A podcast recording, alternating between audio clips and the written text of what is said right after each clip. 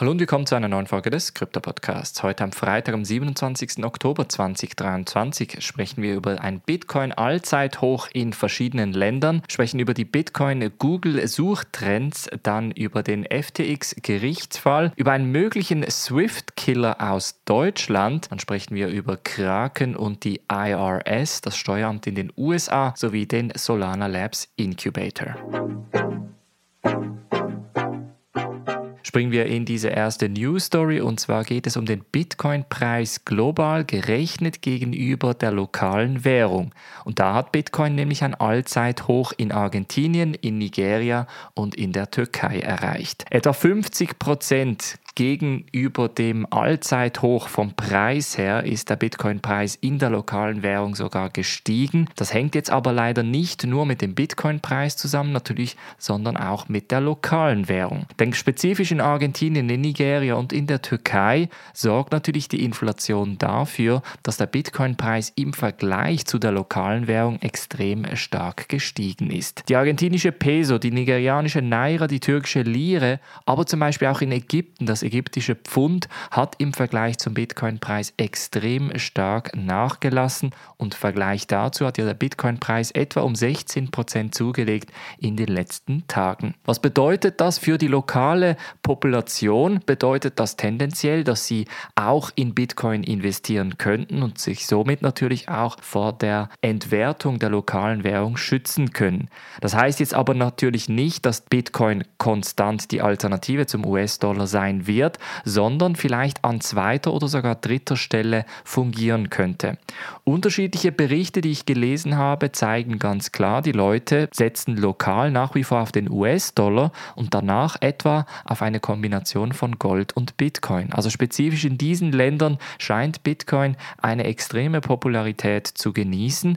Wir werden ja in Argentinien bald auch die Wahlen für den neuen Präsidenten sehen und da wird es extrem spannend, denn einer der Präsidentschaften Präsidentschaftskandidaten ist sehr bullisch, was Bitcoin anbelangt und das könnte durchaus auch Positives für Bitcoin im Staatskontext bedeuten.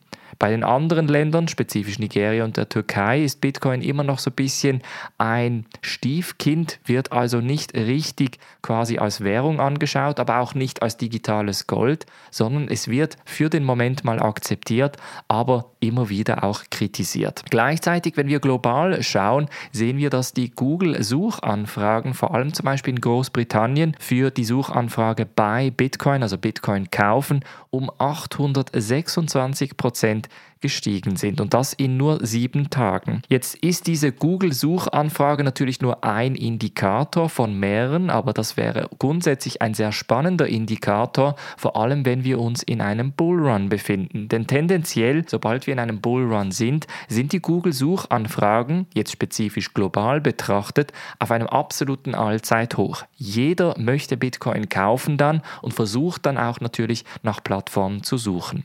Also bei Bitcoin, bei Ethereum, Bitcoin, Price und solche Indikatoren oder Suchanfragen kann man grundsätzlich weiterhin zu einem weiteren Modell brauchen, um sich etwa zu orientieren, wo im Zyklus wir uns gerade befinden. Dann springen wir in die USA und sprechen über den FTX-Gerichtsfall. Da hat nämlich auch Sam Bankman-Fried seine Aussage geteilt gestern vor dem Gericht. Das war grundsätzlich eine sehr, sehr spannende Geschichte, denn Sam Bankman-Fried scheint nicht wirklich sich schuldig zu sehen. Er sagt ganz klar, dass er zum Beispiel Daten bzw. Nachrichten aus der Messaging-App Signal gelöscht habe, das aber nicht bewusst gemacht habe, sondern einfach knapp eine Woche vor dem Zusammenbruch von FTX auf Auto-Delete gesetzt habe. Wieso er das gemacht hat, ist ihm nicht ganz klar, ob er sich bewusst war, dass die Firma gewisse sogenannten Data Retention Policies habe, also die Daten quasi aufzubewahren, eine, eine Art, eine Pflicht,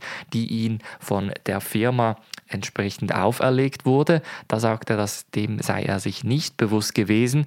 Gleichzeitig hat er auch Aussagen in Richtung dem restlichen Management geteilt. Also hat er irgendwie mit Caroline Ellison, Gary Wong, Nishat Singh quasi bewusst diese Nachrichten gelöscht oder hat ihm sein Anwalt entsprechend etwas in diese Richtung empfohlen. Da sagt er, nein, nein, nicht spezifisch und sagt auch, dass er grundsätzlich Gedächtnisschwierigkeiten habe. Ob das jetzt gespielt ist, ob SBF wirklich Gedächtnisschwierigkeiten hat, ob er das ganz bewusst oder unbewusst gemacht hat, ich glaube, wir werden die wirkliche Wahrheit nie herausfinden. Fakt ist, Sam Bankman-Fried sieht meiner Meinung nach in einer ziemlich prekären Situation aus, zumindest vor Gericht. Ob das Gericht aber für oder gegen ihn entscheiden wird, werden wir in den kommenden Wochen sehen. Dann springen wir nach Deutschland, sprechen über die Deutsche Bank und Standard Chartered Ventures. Die testen nämlich ein System, das es Blockchain-basierten Transaktionen, Stablecoins und digitalen Zentralbankwährungen, also CBDCs, ermöglicht, miteinander zu kommunizieren. Das System heißt Universal Digital Payments Network und könnte eventuell auch eine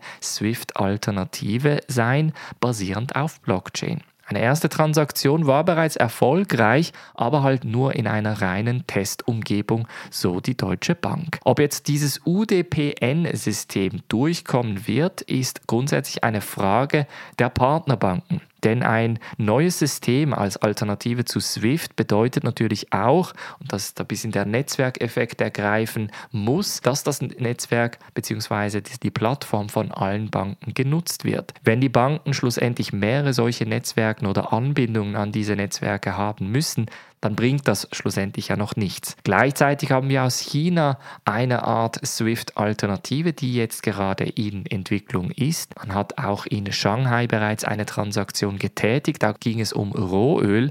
Das hatte ich diese Woche auch im Podcast schon erwähnt. Also ganz, ganz spannende Entwicklungen, vor allem auch in Kombination mit den Kryptos, denn eine Plattform, die Kryptotransaktionen unterstützt, wäre natürlich zu begrüßen. Dann springen wir zu Kraken, denn Kraken hat seine Nutzer in den USA informiert, dass sie per November gewisse Kundeninformationen mit der IRS, also mit dem lokalen Steueramt in den USA, teilen werden. Das war schon immer zu erwarten, muss man da sagen, und hat auch nicht wirklich etwas mit Datenschutz zu tun, denn Kraken, Coinbase und andere lizenzierte Kryptobörsen sind natürlich unter KYC und AML-Gesetze gelistet. Das bedeutet, dass sie sich mit diesen Gesetzen auseinandersetzen müssen. Und das wäre ja genau diese Geschichte. Wenn die IRS anklopft, also das Steueramt gewisse gewisse Informationen fordert, dann muss Kraken eben auch liefern. Ob das dann vollautomatisch passiert, das kann in der Zukunft durchaus sein. Ich vermute übrigens auch im europäischen Raum etwas Ähnliches. Denn auch im europäischen Raum in Kombination mit Mika und dem sogenannten, mit dieser Travel Rule, ist es eigentlich zu erwarten, dass die Kryptobörsen diese Informationen teilen werden. Es gibt es für Alternativen. Man kann rein theoretisch Peer-to-Peer-Kryptos kaufen oder eben seine Kryptos sicher auf dem Hardware Wallet aufbewahren. Aber beim Ein- und Verkauf von Kryptowährungen muss man grundsätzlich damit rechnen, dass das Steueramt Wind davon bekommt. Auch deshalb unbedingt anzuraten, die Steuererklärung korrekt auszufüllen und die Kryptodaten entsprechend da anzugeben. In der Blue Alpine Mitgliedschaft haben wir dazu zwei, drei Kategorien Unterkanäle eingerichtet. Wenn du in Deutschland, in der Schweiz oder in Österreich wohnhaft bist und Fragen zu Steuern hast, tauschen sich die Mitglieder immer wieder aus. Da gibt es auch Updates zu den neuesten Gesetzen. Wenn du also da sicherstellen möchtest, dass deine Steuererklärung korrekt ausgefüllt ist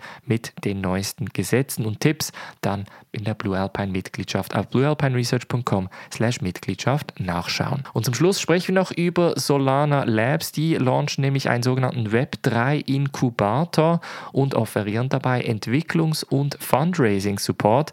Das heißt, man hat bis 30. November Zeit, eine Idee auf der Solana Blockchain zu präsentieren und kann dabei auch Entwicklungshilfe bzw. finanzielle Hilfe erhalten. Das kommt ein bisschen überraschend, denn Solana hat jetzt im letzten Jahr natürlich finanziell einen relativ großen Schaden getragen, weil FTX FTX als Hauptinvestor im gesamten Ökosystem natürlich weggefallen ist.